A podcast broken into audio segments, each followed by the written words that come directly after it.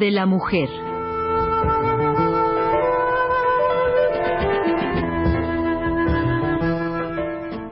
Por Elena Urrutia.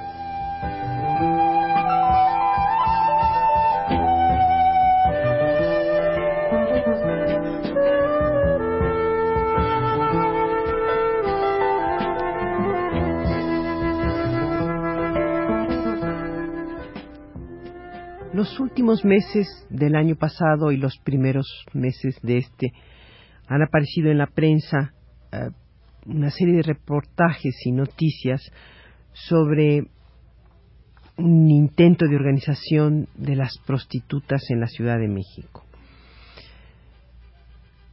No lo hacemos por placer. Manifestaciones de organización, redadas y encarcelamientos, multas, sobornos y extorsiones, vejaciones, maltratos, golpes, son las manifestaciones intermitentes y arbitrarias con que las autoridades pretenden resolver el problema de la prostitución, de forma que no de fondo. Ahora recientemente le tocó al delegado de la Cuauhtémoc en la Ciudad de México haciendo un alarde de fuerza represiva, entre comillas, presumir de acabar con la prostitución en la Cuauhtémoc, pero ni Moya Palencia pudo cuando vivía por aquí, y entonces no más éramos como cincuenta, se cierran comillas, según comentario de una de las doscientas prostitutas que participaron en la marcha nocturna que el 4 de diciembre de 1985 se llevó a cabo en las calles de Pánuco y Niágara, Nazas y Tíber, cerca ya de la columna de la Independencia, en el Paseo de la Reforma. Hoy no trabajamos, estamos en huelga, respondían las mujeres a los posibles clientes a quienes, sin embargo, mostraban los amparos que les permitían ejercer su actividad. Un papel válido por un mes que algunos jueces venden entre 60 y 100 mil pesos. La proposición del delegado no resultaba digna de consideración. Una calle y una cafetería para trabajar justo enfrente de una conocida funeraria y en una zona donde hay mucha drogadicción que pone en peligro sus vidas, según ellas afirman. Y ahora, a su marcha de caras cubiertas, se opone el despliegue represivo. Se acabó la negociación con el delegado, dicen. Ya nos echaron a la policía, pero aquí nos vamos a quedar. No es la primera vez. Ante las primeras manifestaciones de organización por parte de las prostitutas de la céntrica delegación Cuauhtémoc, un grupo de habitantes del área decidió hacer una concentración ellos, como dicen de sí mismos, entre paréntesis, entre comillas, gente decente que paga sus impuestos y que no siga, no, y que no acepta que se siga vejando la moral pública. Se cierran las comillas. Este grupo de habitantes del área decidió hacer una concentración para exponer al delegado sus protestas por las marchas de esas mujeres, como dicen ellos, demandando que sea erradicada la prostitución callejera. El hostigamiento sufrido por las prostitutas los últimos días de parte de la policía capitalina y las manifestaciones de repudio de un grupo de vecinos las llevan a explicarse. No lo hacemos por placer. Vendemos nuestros cuerpos por necesidad, señala Silvia, en tanto que Renata dice empleo sano que da vivir a un a una cantidad de mujeres solteras que son presa del desempleo. Somos prostitutas pero decentes. La decencia para las prostitutas de la colonia Juárez, no hay que olvidar que parte de ella es la zona rosa, parece ser una preocupación constante. Nosotras, dicen, escogemos a los clientes, por lo regular vienen hombres decentes que conocemos de muchos años y con ellos sabemos que no hay cohete. También las chicas son bien escogidas. Aquí no aceptamos de la Merced o de otros lugares. todas, más de cincuenta las que trabajamos en estas calles de la colonia Juárez, nos conocemos y siempre estamos bien limpias. Hasta aquí la cita.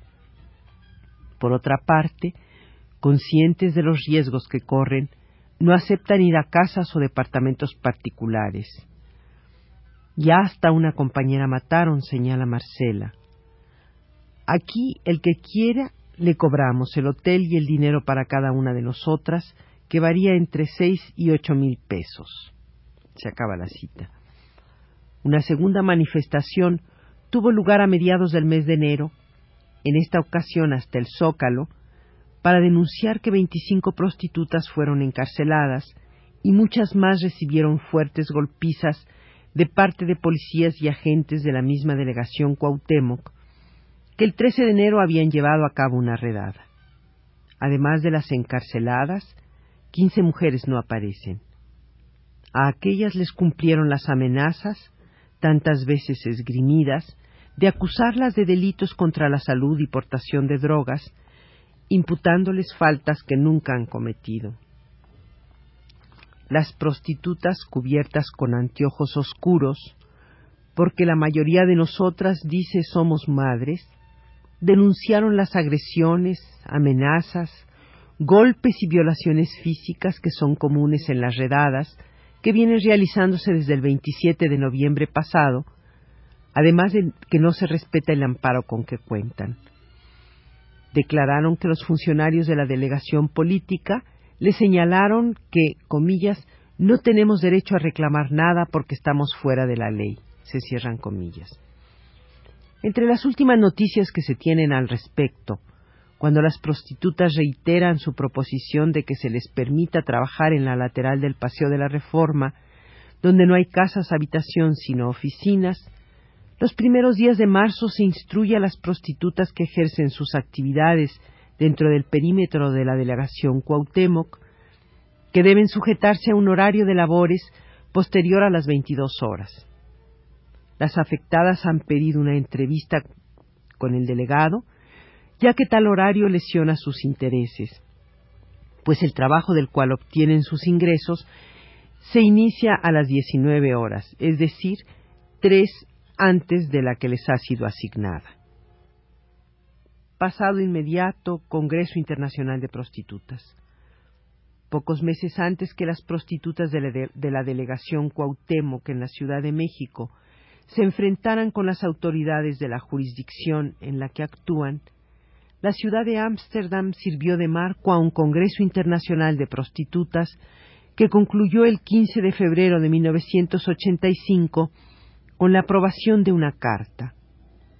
En ella se proclama el derecho de las asistentes a ejercer su profesión en cualquier parte del mundo, a pagar impuesto y a recibir los mismos beneficios que se otorgan a otros trabajadores. La Carta Mundial de los Derechos de las Prostitutas fue aprobada por, representantes de la profesión en Europa Occidental y América del Norte. En ella se pide la firme aplicación de la ley por igual contra aquellos delitos que afectan a las prostitutas, tales como el fraude, la violación y otros delitos de violencia y abuso sexual. Asimismo, la Carta procura garantías para los derechos humanos y las libertades civiles de las prostitutas, entre ellos, comillas, los derechos de libertad de expresión, de viaje, de inmigración, de trabajo, de matrimonio y maternidad, así como el derecho a vivienda y a los seguros de salud y desempleo. Se cierran las comillas. A partir del Congreso, en esa misma ciudad de Ámsterdam, no hay que olvidar que en Holanda la prostitución es legal, quedó constituido el Comité Internacional de Derechos de las Prostitutas, cuyo objetivo prioritario es trabajar a escala internacional por la emancipación social y política de quienes ejercen la prostitución. El comité, que está acreditado ante las Naciones Unidas y Amnistía Internacional, insistió al ser presentado que la prostitución es, comillas, un trabajo como cualquier otro, algo que se vende y algo que se compra, ese es todo el secreto, se cierran comillas. Se señaló que mientras en los diferentes países se estudian formas para que desaparezca la prostitución, mientras ese día no llegue, las prostitutas tienen, comillas, que lograr que la sociedad que nos usa nos proteja. Esta información la he tomado de los diarios La Jornada, Uno más Uno y El Día, los dos últimos meses del año pasado, del año de 1985, y los primeros meses de este año.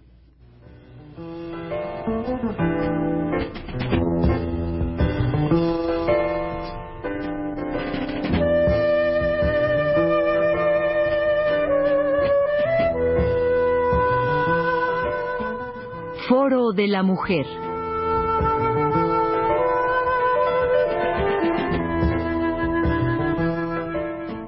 Por Elena Urrutia.